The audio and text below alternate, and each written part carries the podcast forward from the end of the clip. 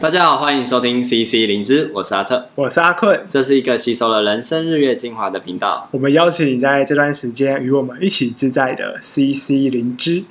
前阵子阿困提到说，我们想要生小孩，对，在讨论要不要生小孩这件事情。不是我想要生小孩，我因为我最近看那个呃，不知道新闻还节目，就是谁在推推崇尚，我总觉得是刚刚卡卡的。好，再说，但反正就是谁在说啊？因为现在疫情的时间，大家很多时间都在家，然后要创造连结，然后再鼓励生育之类的。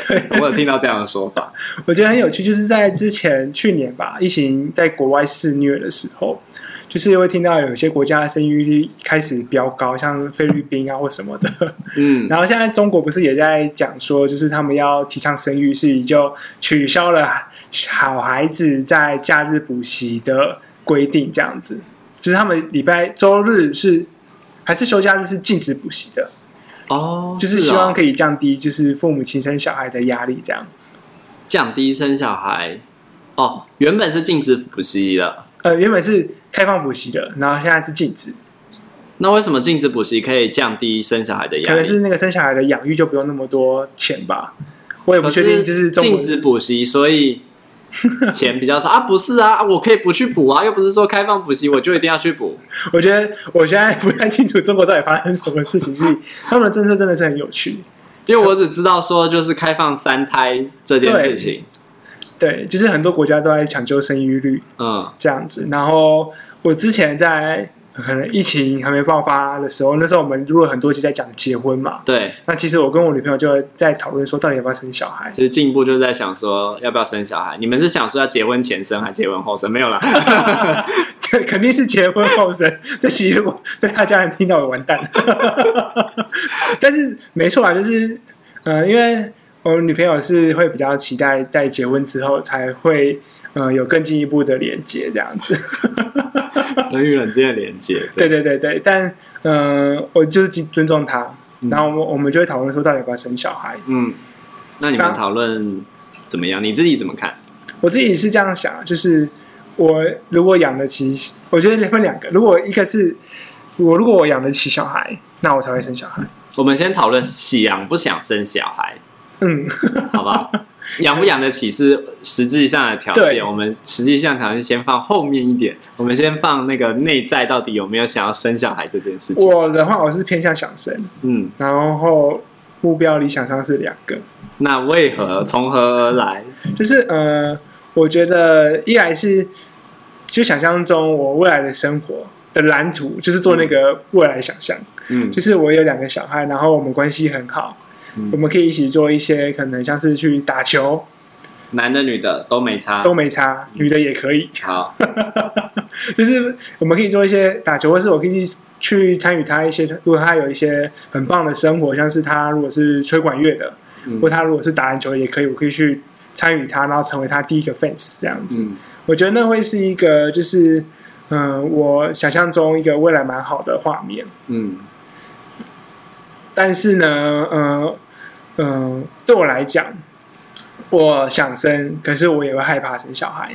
嗯，我想生，想生是因为想要，所以比较是想要参与他的生命成长的一个过程，看到他可能从从很小的状态慢慢长大，然后你可以参与他的生活，嗯、然后成为他的呃第一个重要的粉丝。对对对对，重要他人，重要的粉丝，你本来就是他的重要他人，然后然后陪着他成长的那个过程是你向往的。对，嗯、呃，因为我之前也看过一本书叫《觉醒父母》，他其实也是在说，就是，呃，我们其实是透过小孩，嗯、呃，就是透过小孩去更能够让自己有更多的觉察和醒思自己的生命的状态。这一部分好像是包含自己的自我成长，对对对对，就是透过跟小孩在一起，除了参与他们的成长，透过他们的成长，也是在让自己有所成长，有所成长。对，我觉得那个是相互的，嗯、就是我成长，然后孩子也跟着成长，然后我们是一起在前进的前进的过程。对对对，然后如果没有一个孩子，我会呃很难去想象说，哎，我的人生会往哪个方向走。嗯，当然可能有了孩子，整个人生大乱都有可能，嗯、或是有没有想做事情不能做了。嗯、但我觉得那个都是一个呃呃选择啦。所以你会觉得生小孩这件事情其实是一个人生命的过程中，还蛮重要的，在你的生命里蛮重要的一个过程，就是、嗯、就是算是一个生命的体验、跟学习、跟成长的机会。如果没有这一段，你反而会突然不知道说，哎，那我这一段的学习成长可以摆去哪里？这样。对对对对。不过对我来讲，我还会担心另外一件事情。嗯，但这个担心就会比较偏向社会层面的，是你刚刚说的害怕吗？对对对对，就是说，呃，因为我们都知道现在的小孩其实过得很辛苦。对，是不管是呃竞争啊，对啊，评价，嗯，然后可能从小就要一直处于一个非常高压的环境，嗯，然后我自己也想象说，诶，我他们在这个时代是适合生存的嘛，嗯，就不管是前面的竞争，还是呃我们对内他带有什么样的期待，他未来到底呃发展会不会是好的，以及说这个社会的那个。呃，大自然的环境变迁、声音现象之类的，嗯、那他的出生，我给了他一个怎么样的环境？所以这个就会让我去担心说，哎，那他出生到底对他来讲是一个呃探索一个未知美好的世界，还是一个处于一个很恐怖的世界？这其实就涉及，就是我们在想，我们把孩子生下来，到底是为他带来幸福还是不幸？就是如果我们今天已经把这个世界弄得很糟糕的时候。我们把他带来是让他们来受苦，还是帮助他们去呃体验世界的美好？嗯，对，因为呃，我就想到一个过去看到一个很有趣的新闻，它是在印度，他的孩子呃告他的父母亲，他父母亲都是律师，他告他说就是没有经过他的同意把他生下来。哦，我有看到这个新闻。对，呃，也不是说我担心未来会被孩子告这样，我想应该不是吧。对，但是就是会去想说，哎。对啊，那这个环境真的是适合孩子生长的吗？就是科技在进步，人类在前进，现在好像很多东西都都在倒退，嗯、就是人啊，然后呃环境啊，环境条件，对，就是条件环境越来越严苛，还应该说我们怎么去评断这个条件？像有些东西也许是倒退，但有些东西。对很多人来说是进步，比如说像我们现在吃的东西，嗯、然后生活的便利性，这些可能都是在五十年前、六十年前很难想象的。以前任何东西都是需要自己去耕种，或者是要跟别人交换，或者是跟别人嗯买，光买这件事情可能都要走很远。现在就是巷口就全联，然后网购就有了，这这样的便利性跟跟工业化产出来的。物质跟产品带来的生活模式是过去很难想象。如果从这个角度来讲的话，其实是一个相对容易的生活环境。对，所以可是你你想要讲的应该不是这一部分。嗯，就是虽然生活变便利了，然后我常常会听到我的家人说，就是以前他们过得多辛苦，几岁就要上上来台北打拼啊，然后就可能可能是国中的时候就离开了家，然后。就跟父母分离，就只是为了赚钱，然后把钱寄回去。那个辛苦也是有的，嗯。但是，呃，我回过头来去看现在的孩子们，我觉得那个辛苦又是一个不一样的层次。就是一个是，呃，我觉得在心理上都会有些负担，可是现在孩子好像在心理上的那个压力又更沉重。你觉得为什么会变成这样？就是以前明明在生活的条件上是比较严苛的，嗯，需要很早就去工作，也不是每个人都有机会。求学，然后读书，即便他们很向往、很喜欢，可是也许家里的条件不见得允许，然后要花更多时间在从事比较跟养活自己这件事情有关的生产上。现在的人其实有更多的时间去去不用去顾虑吃什么，然后或者是要怎么活下去这件事情，但好像没有那么的。好，条件上你反而觉得条件上是在退步的。对，就是要满足基本的生存的条件是容易的。嗯，就是如果说我薪水可能有二十四 K，我如果不用考虑给我的家人，那二十四 K 可能房租在台北吧，一万多块，然后剩下的一万多就是包含自己的各种的呃开生活开销，那个吃啊、喝啊、嗯、电费之类的，嗯，好像是可以勉强。过活，可是那我的人生然后就是这样子勉强过活到老吗？嗯，所以好像是现在我们会开始思考人生的价值跟意义，使得我们比较受苦嘛？可以这样说吗？我觉得有诶、就是说，哎、我除了人生之外，就是除了赚钱，然后让自己过最基本的就是生存需求之外，难道说，嗯、在过去其实，当然他们生活比较苦，嗯、可能吃不饱穿不暖，可是我觉得那个自由度又更高，好像有另外的东西出现了，自由度更高。OK，可是你可以说他们没有选择啊，他们必须为了生存打拼啊，嗯、所以你说的自由度，我觉得可以再再多一点。我觉得那个自由度是来自于比较，就是说，嗯、呃，过去可能我们并并不会特别的去。嗯，预设我们要往哪个方向前进，但可能也有，但其实每条路都有它自己的前进的空间。嗯，可是现在的话，好像只有到某一条路上，你才会被评价为是成功的。就好像前几集有聊到关于成功这件事情。嗯，那所以我，我我我想说，我有一个假设性的疑问，因为你刚刚在描述的时候，其实已经涉及一些实际的层面，嗯、就是因为当代的生活虽然是便利的，但好像一切都需要仰赖钱来。达到一切，比如说我想要享受，呃，物质上的富足，我可以很容易买到东西，嗯、但是要有什么？要有钱，然后我可以网购，我可以什么都买得到。但是如果没有足够的钱，其实这些通通都是压力，而且会有比较，别人可以过什么样的生活，我过不了，然后我会羡慕别人，甚至是觉得我自己怎么这么糟，比不上别人的那种生活，然后好像一切都是被用钱来衡量。那所以如果说你现在很富裕，你赚了很多钱。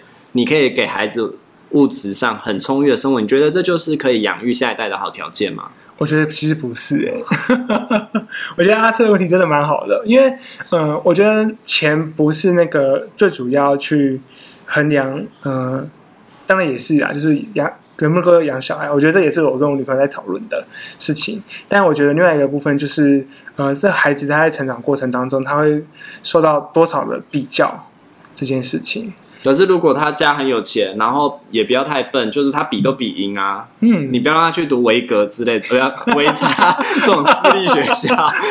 就是大家更有钱的话，你跟大部分的人比，其实如果你已经可以给那样的条件，那你不是都比赢吗？比赢他很开心啊，他为什么？可是最有趣就是你不会往下比，因为很多人的话都会往上去比较。嗯，我觉得这会是一个很容易让自己情绪往下掉的状况。呃，也就是说。可能我们不会看到我们自己所拥有的东西，嗯、然后就会去看到比较容易在别人身上看到我们自己所不足的，就是那样的一个心态更容易让我们有一些情绪上的压力和负荷。嗯、就像是说，我当然我可能大家都读维格，可是可能我的家里的财产是班上的排名第二十名，然后我就觉得天哪，我怎么这么弱？可是其实，在后面还有二十名这样子，然后你又跟别人比，你可能已经是 top one 了这样子。对对对对，可能 PR 值以 PR 值来讲，就是一百个人里面，你可能是排第一、第第二名、第三名的。但是在那个地方，你可能就会变成可能第十几、二三四十几名这样子。嗯、我觉得那个比较的心态真的是从微呃很微观的角度来看，你很难去跳脱说，OK，我的世界里面。我其实已经够好了这件事情，所以其实这才是很重要的关键，就是这个比较的心态，嗯、就是不管你的物质条件、环境怎么样，当我们拥有这样的比较的心态的时候，我们好像就陷入一种永远没有办法满足的状态。对，就是即便你好了，赚很多钱，你很成功，你成为什么 CEO，然后可是你好像还是某一部分自己觉得不够好，然后会觉得。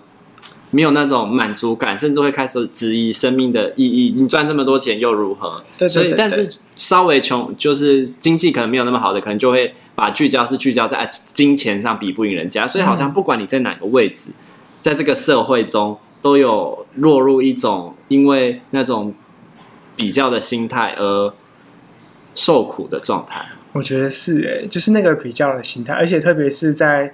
可能媒体渲染的情况之下，很多的讯息就会让我们看见，呃，什么是好，嗯，可是我们就会相对应去照现出我们自己的不好，嗯，像是可能很多人他们会去滑 IG，或者是看 FB，然后看到有谁过好生活，或者是有谁可能拍照拍出来呃很漂亮，腰超细，然后超美超帅，然后就觉得哇塞，我怎么呃又又矮又丑又又又穷之类的，嗯，我觉得那个比较的心态就会一直被。无意识的被强调出来，嗯，而且大家也很倾向，就是在社群媒体呈现出某种样子。对对对对，有的人可能就是喜欢让自己最美好的地方呈现，有的人可能反而喜欢呈现一些比较需要被别人注意的状态。没错，这就让我想到一个我要自爆我女朋友的事情。好啊，就是她很常会跟我说，就是你看那 IG 谁谁谁又去吃大餐这样子，我就说，可是可是你你当然是只有他吃大餐的时候，他才会 po 出来啊。偏误。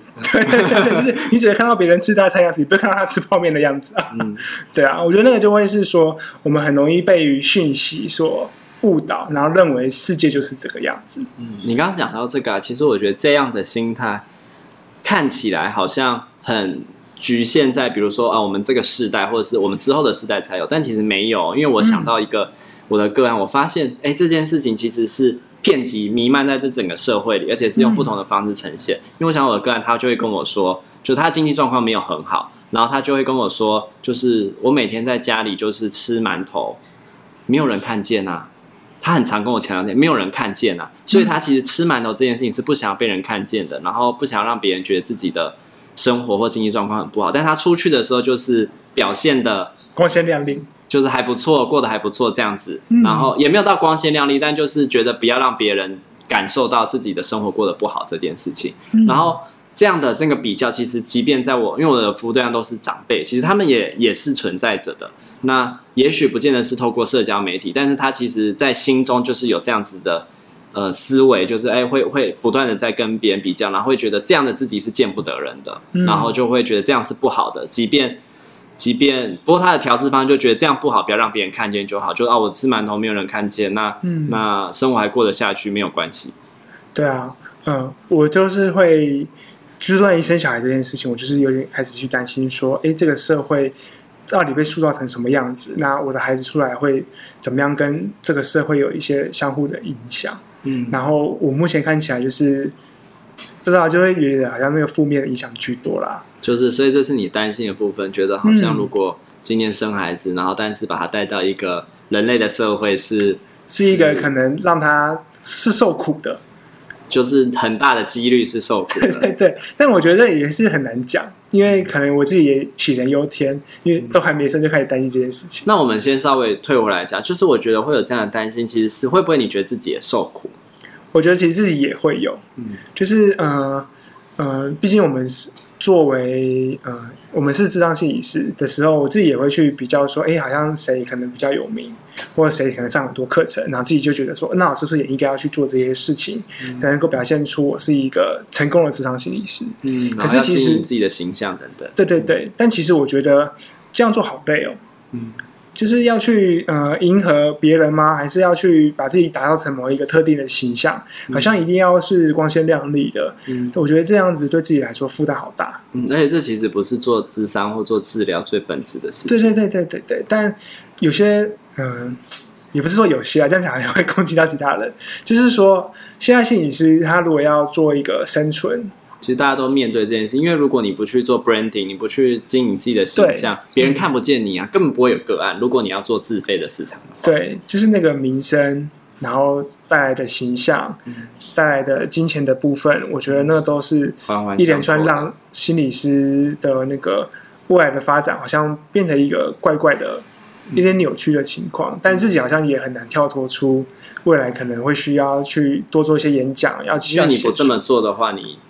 没有办法带来足够的收入，对对，对，对，也没有办法真的服务到个案，所以好像这社会就铺了一条，就是我们都觉得在走进去之前觉得好像怪怪的路，但是渐渐的也不得不走上这条路的过程，对，会让我有这种感觉。而且换个角度来说，其实就是潜在的服务对象也会做这件事情，他会去比较心理师啊，嗯、就是到底这个心理师他书写的怎么样，他演讲讲的怎么样，他的名气怎么样。评价好不好？我们任何商品都在做评价，现在网购也是，就是我们都会看一下 review。啊、我们去吃餐厅也会看一下几颗星。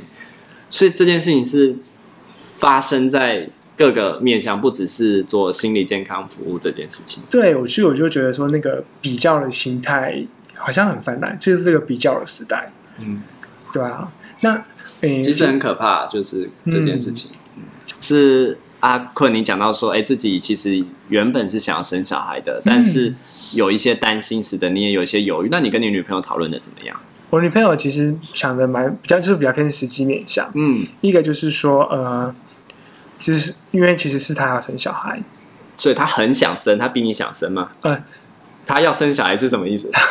因为他就他能够怀孕哦，他 capable 就是他能够对怀孕这件事情。对，然后他其实很害怕生小孩的过程。嗯，对，然后他另外有一个焦虑的部分，就是他很怕那个老了之后没有人陪着他。哦，对。但是我们也讨论过，这是不是一个养儿防老的概念？嗯，我觉得我们这部分也讨论了很多。就是我并不觉得养儿防老是一个好的做法啦，压孩子也会有压力，你其实又把它放到另一个受苦的处境。对，然后再来是，嗯、呃，我们就谈到钱的部分，就是我们现在光是要买房子都很难存到钱了。嗯，然后要养小孩，那那个开销到底会怎么样？嗯，所以我觉得这光这几个面向都会让我们非常望之却步。嗯，要生小孩这件事情，但其实我们都会有一个想生。所以其实你们的核心其实都是想生的。我觉得这其实某种程度反映了台湾低生育率的状况，就是其实不是说大家不想生，有些时候其实是想生，但是种种的条件让我们不敢生。嗯，而且未必只是经济上，就有些人经济够了，但是不一定真的。想生？那你刚刚说，就是你你女朋友其实是一部分是想要养儿防老，对对对。那你你们怎么讨论这件事情啊？因为这确实是蛮蛮常见，在我们父母那一辈会有的概念。对，因为呃，对我来讲，在我家庭里面，其实我是蛮自主的。嗯，我爸妈其实也会有一点就是养儿防老的概念在，但他其实给了我很大的空间。嗯，然后另外一个部分是他们。知道说要成家并不容易，嗯，所以他们大部分都会依靠他们自己，而不会把很多责任丢在我们身上。但我看到父母亲有需要的时候，我还是会帮助他们，嗯呃，但是是从我的家庭的经验出发，就会形成一种说，哎，养儿不一定是防老，而是一个互相扶持到，嗯、呃走完我们人生的一个过程。里面，不过在其他的，像我女朋友，她就会觉得说，哎，她很担心，说她老了之后没有一个人陪在她身边会怎么办？嗯、就是像是如果说我哪一天早逝，走，对，她就很担心说，说她就会说叫我不能比她早走之类的。她养孩子也可能会先走，哎、就是哎对，黑发人，哎，白发人送黑发人，就是这种无常的风险社会，对对对，什么事情都可能发生。嗯但是，呃，我觉得那养儿防老就是一个很微型，也不是很微型，就是很显著、嗯、很明显的出现在整个华人的文化里面，就是好像这孩子他就会是，呃，我们未来的一部分，好像是我们的延伸，对，所以他也需要回过头来照顾我们，就是那是一个我们的。所有物，或者对对对对，有点那种感觉啦。当然不是说我们真的就觉得它是所有物，只是说就好像有点那种感觉，它就是有一个 obligation，有一个责任，必须要回过头来照顾我们。对，没错。至于说就会是可能我有小时候投资你读书。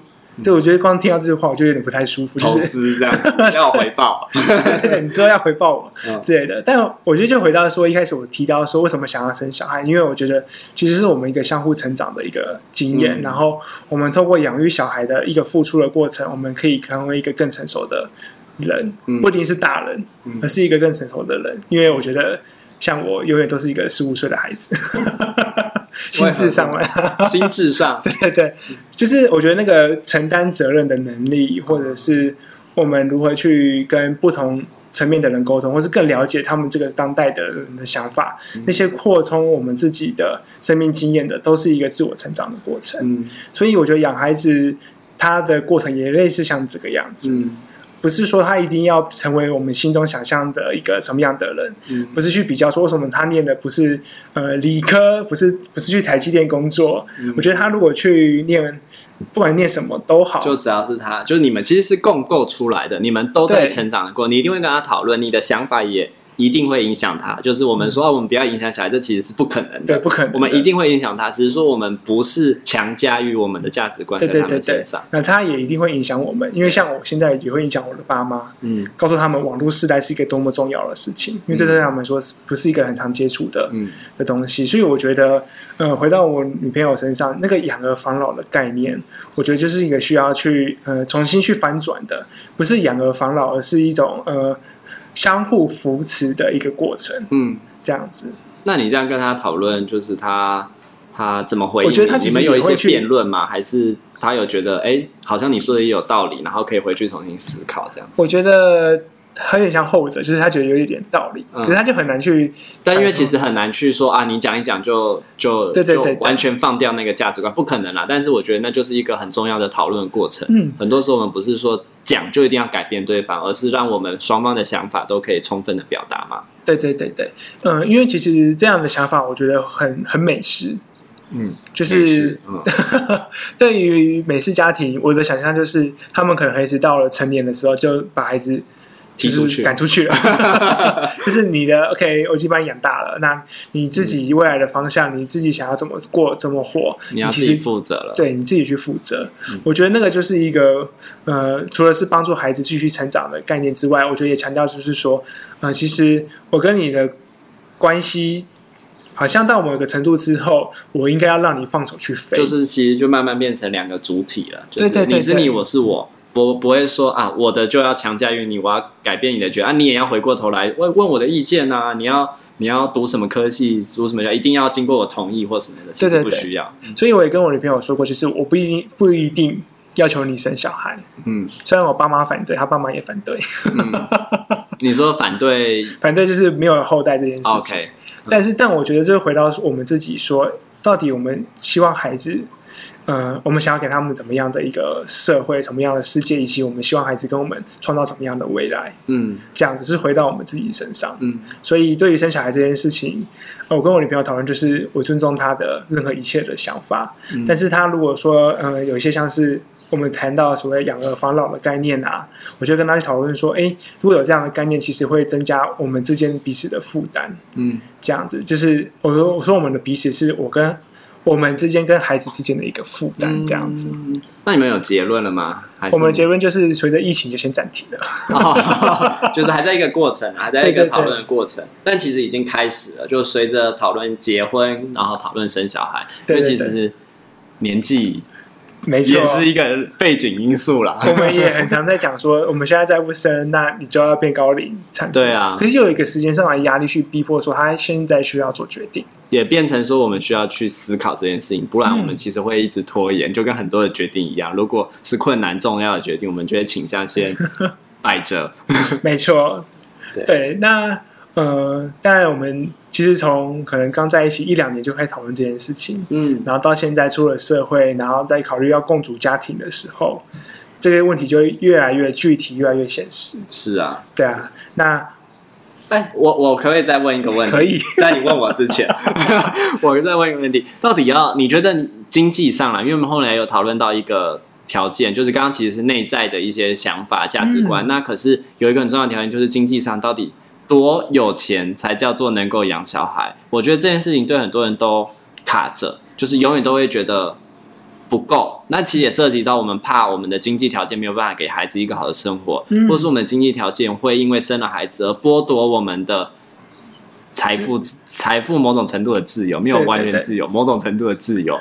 我觉得这很难讲，因为当我们提到财富自由的时候，我们都会想说，怎样算多少算自由嘛？嗯，那有了孩子之后，我觉得那个认定也是一样的，嗯、就是多少的情况下，可能有人觉得十万，他他们双薪家庭月收入十万就可以生小孩，嗯，可能有人觉得他需要二十万，嗯，对，我觉得那个我觉得都很难讲。然后对你们呢，我们之间其实也都还没有一个认定，就是到底多少钱才叫做我们可以生小孩的，嗯，对。但是我觉得那个认定好像也有点。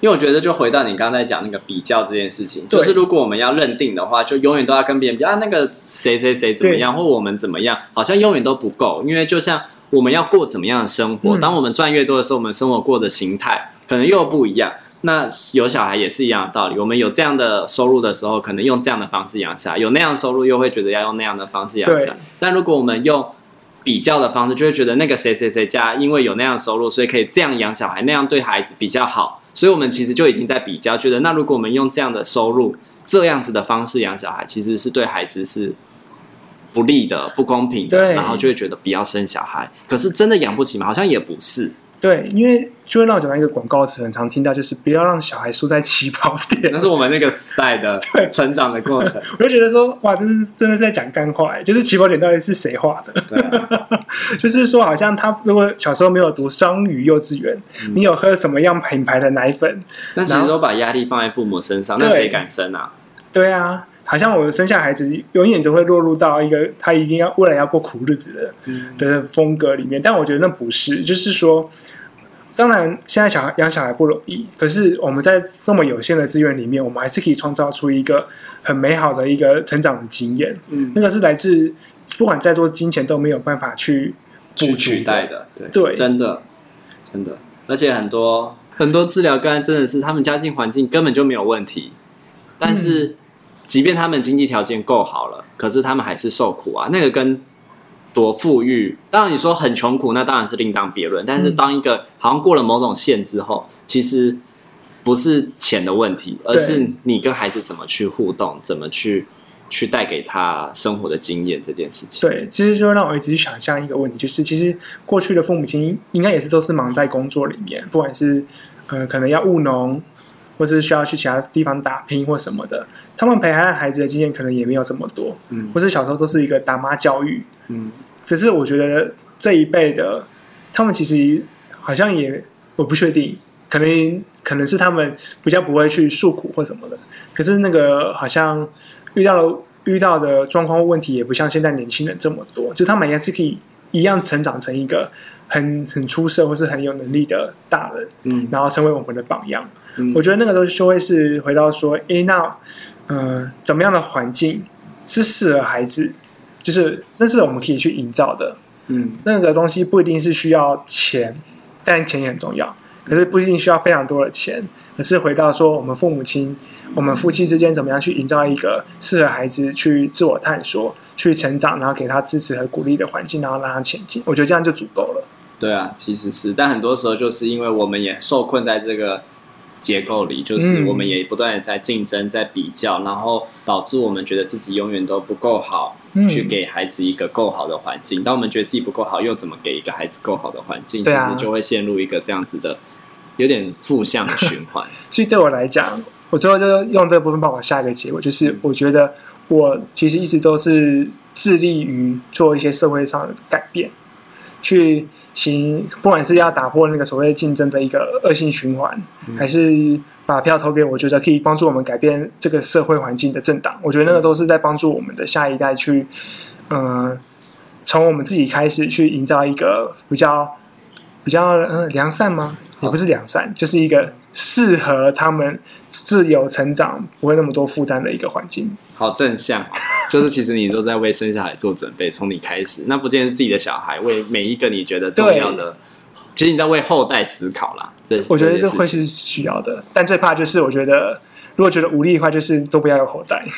人类绝育计划会会这样，就是当持续的感到无力，你甚至会放弃做任何的嗯改变努力。对啊。那回到你喽，阿策。好啊，你问我，就是 你会想生小孩吗？我其实我觉得最一开始是曾经有有过这样的想象的，嗯，好像是已经讲说现在没有这样，就是曾经是觉得我我也很向往，就是可以跟孩子。比如说，像我很喜欢打球，我也跟孩子一起打球，而且那也是在我早年记忆中很棒的回忆，就是我爸会陪我丢丢棒球啊，或者是打篮球啊什么的，嗯，然后那都是一些很棒的回忆。那我也其实很很喜欢，就是很向往，如果今天有一个孩子，我可以跟他一起在一起去爬山，一起去做一些有趣的事情，然后或者是就是一起画画或什么，就是陪着他参与他的生活，那一直都是我。很希望经历的，就是那个也是一起成长的那个过程，其实跟你那部分蛮像的。嗯。可是好像随着我，我也在想说，这些价值观从哪来？随着越来越社会化之后，嗯，因为反而是我在高中、大学越单纯的时候会有这样的想象，可是随着社会化之后，就开始感受到那种生活的压力跟重担。然后当开始工作之后，其实会想要花更多的时间留给自己。那我也会开始害怕说，如果今天有了孩子，我还有时间可以留给自己吗？那可是留给我自己的时间，我又觉得是重要的，然后就会觉得有没有一定要生小孩？因为生小孩就会剥夺一部分自己的生活跟自由。嗯，那虽然说那好像也许就是一个经验跟过程，也许会反而让我觉得生活更有意义跟滋味。可是。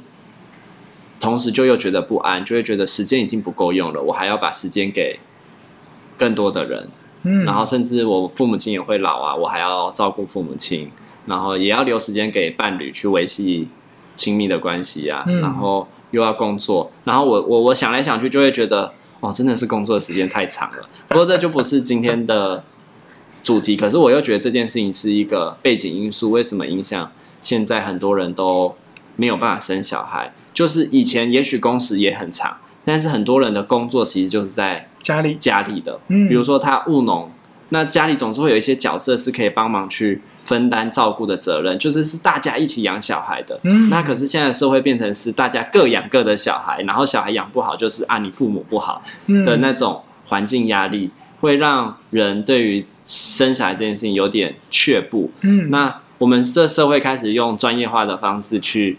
去去安置孩子嘛，就比如说安亲班、补习班，然后公托，就是让孩子通通都被分割到不同的的场域去。可是我又觉得，孩子特别是在前几年，最重要就是好好跟父母相处的那个时间。而且我自己也很期待，就是可以花更多的时间陪孩子。可是如果我的工作不允许，我的收入不允许，我没有时间去花那么多时间陪孩子的时候，还还要生小孩吗？所以就会开始有点不太确定这件事情，也没有说生或不生，但是呃，不像原本那么确定的、笃定的觉得就是要要生嗯这样子。我觉得就是蛮挣扎，就是那个时间啊，不管是留给自己还是留给孩子，那好像在现在都是不太够的。嗯，对啊，然后就会去考量说，哎，就是这个时间不够，那再再多一个人进来，这样子 OK 吗？对啊。嗯，那你有跟你的女朋友讨论过吗？有啊，我们讨论过蛮多次。像我，我是原本很想生，所以我们以前就会有一些冲突。因为我女朋友是以前是很不想生，就是极度抗拒生小孩。一部分也是你刚刚女朋友提到，就是她很害怕生小孩这个过程，然后她会觉得那是她要去经历的，然后我们不会经历到这件事情。所以刚刚你在讲的时候，我也想到，哎，好像。他们都有这样子的害怕，那那个害怕到底是从哪来的？为什么生小孩变成被塑造是一件很可怕的过程？当然，我可以知道说，大家都会说生小孩是怀是很痛的，然后你要带着一个很重的肚子过一段生活跟时间。可是这件事情好像有点，我我很难讲什么，你知道吗？就是因为我不是女性，可是又觉得好像这东西有点被污名化到，说它是一件很可怕的事情。